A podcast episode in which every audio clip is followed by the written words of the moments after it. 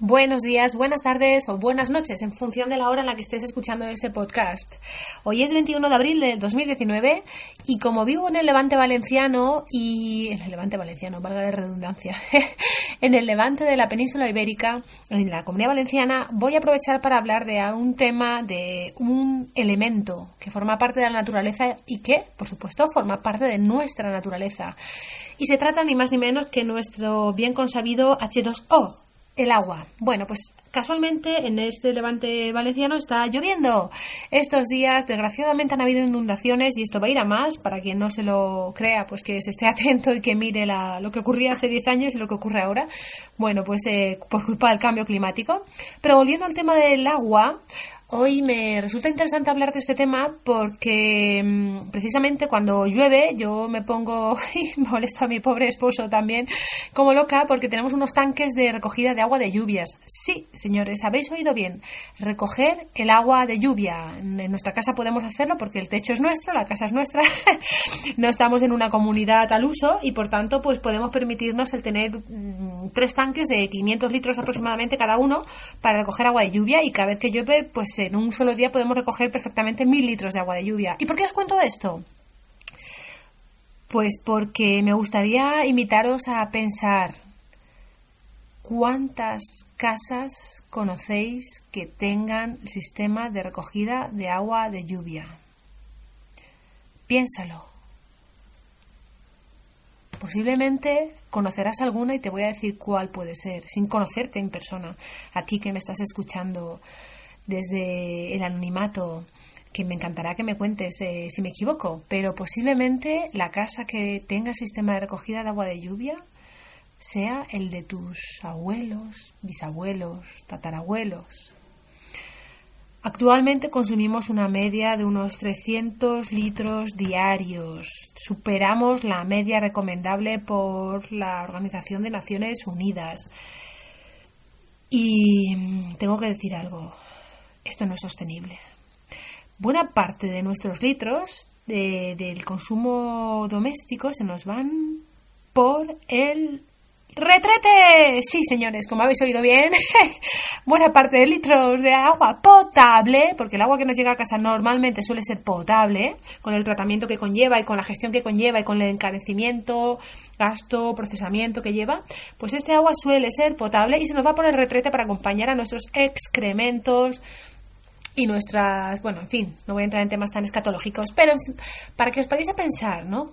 Eh, no recogemos, si en España miran los tejados, hace la prueba simple con, y rápida con Google Maps eh, en versión satélite, si en España los tejados están completamente desaprovechados, ni son verdes como en otras ciudades, menos aún tienen paneles solares, gracias queridos gobiernos por boicotear sistemáticamente la producción eh, de energía solar, y menos aún se utilizan para recoger agua de lluvia. Como habéis oído, recoger el agua de lluvia podría suponernos un gran ahorro de, eh, de, litros. Piensa que cada vez que tocas el botón de la descarga del váter normalmente se pueden ir 6 o 3 litros en función del, del, del, uso y de la costumbre. Sí, tienes del doble sistema. De, ya no te cuento los bates antiguos que tienen el doble sistema, por no hablar de las que aquellas cadenas, ¿os acordáis? Que estaban colgadas del techo y que todavía existen en algunos baños antiguos. Bueno, pues la cuestión es pararnos a pensar, ¿no? ¿Cuánta agua desaprovechamos por no recoger el agua de la lluvia y no tener sistemas de almacenamiento? En mi caso, el sistema que tenemos es bastante cutre.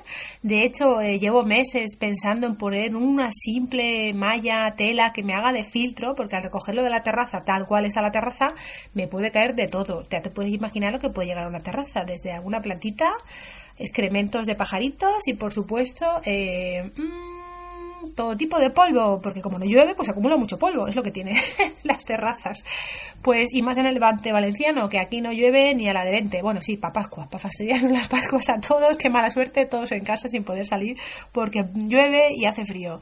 Pero pensar seriamente, bromas aparte, la cantidad de litros de agua si yo os digo que normalmente en un día que llueva bastante puedo recoger cerca de mil litros, solo con unos 40 metros cuadrados de terraza, imagínate lo que se podría recoger. Y diréis, bueno, pero ese agua, como tú has dicho, está sucia. Sí, claro, porque yo lo hago mal, lo he hecho chapucero, lo he hecho yo misma, puse los tanques y pongo yo la canalización y la envié directamente a precisamente lo que os he dicho, que se va con nuestros excretas a la cisterna del váter. Yo utilizo esos, esos tanques de agua de recogida de lluvia para la cisterna del váter. Y alguien dirá, bueno, pero mil litros no es nada. Bueno, mil litros cada, pues que llueva aquí cada tres meses. Jolín, pues es un mes aproximadamente que estamos sin conectarnos al agua de la calle solo para la taza del váter. No es el coste económico solo lo que hay que valorar, porque aunque puedas pagar todo el agua del mundo potable, en este mundo no sobra ni una gota de agua. Por eso os invito y voy a intentar dejarlo en el enlace debajo en la información del, del podcast a leer brevemente un artículo en Ecohabitat para que veáis cómo el agua de lluvia eh, se puede aprovechar y se debe aprovechar.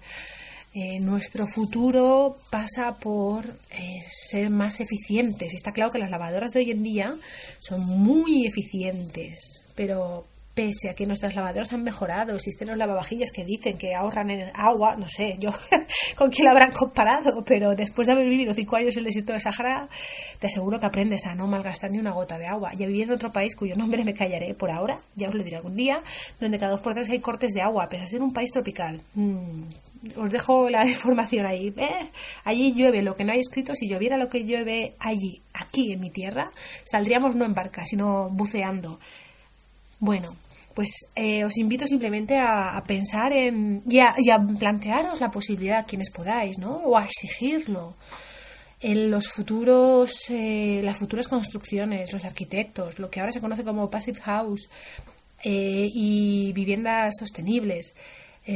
Tenemos que mm, recuperar esa tradición antigua de nuestros antepasados, recuperar el agua de la lluvia, porque si para el campo es bueno, para nuestras casas también, señores.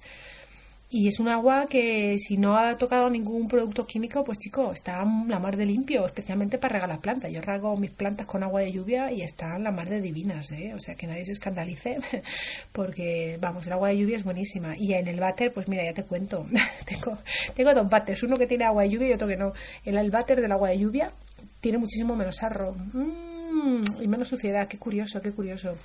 Bueno, pues nada, os invito a pensar un poco sobre este tema y a mirar. Yo desde donde vivo puedo contemplar, y donde os estoy escribiendo, eh, hablando ahora, perdón, puedo contemplar azoteas de bastantes viviendas y desgraciadamente no hay sistemas de recogida de lluvia. De hecho, los tanques de agua se mantienen por si hay un corte, pero es agua directa de la calle. Bueno, pues pensarlo, pensarlo y empezar a mirarlo porque nuestro futuro va a pasar por ahí para recoger y aprovechar hasta la última gota de agua. Esto también nos hace recordar que en España aproximadamente, creo recordar, ¿eh? no estoy segura, pero aproximadamente un 30% del agua potable se pierde por malas canalizaciones. Demos un aplauso a nuestros queridos gobernantes y a nuestras empresas de gestión que malgastan el agua con una alegría pasmosa para que luego nos hagan campañas de sensibilización. Empezamos bien, pero bueno, hay cada uno, yo creo que somos cada uno los que tenemos que empezar a, valorar qué podemos hacer nosotros para esa eficiencia de agua. Así que os dejo pensar, ¿eh? el agua de lluvia, cómo se corre, cómo se cuela por nuestras cañerías, por nuestras em, tejas y desaprovechamos un recurso que nos cae del cielo, literalmente. Y, atención, atención, como buena jurista, no tiene impuesto por ahora. Todo llegará, pero por ahora no tiene impuesto. Tiempo al tiempo.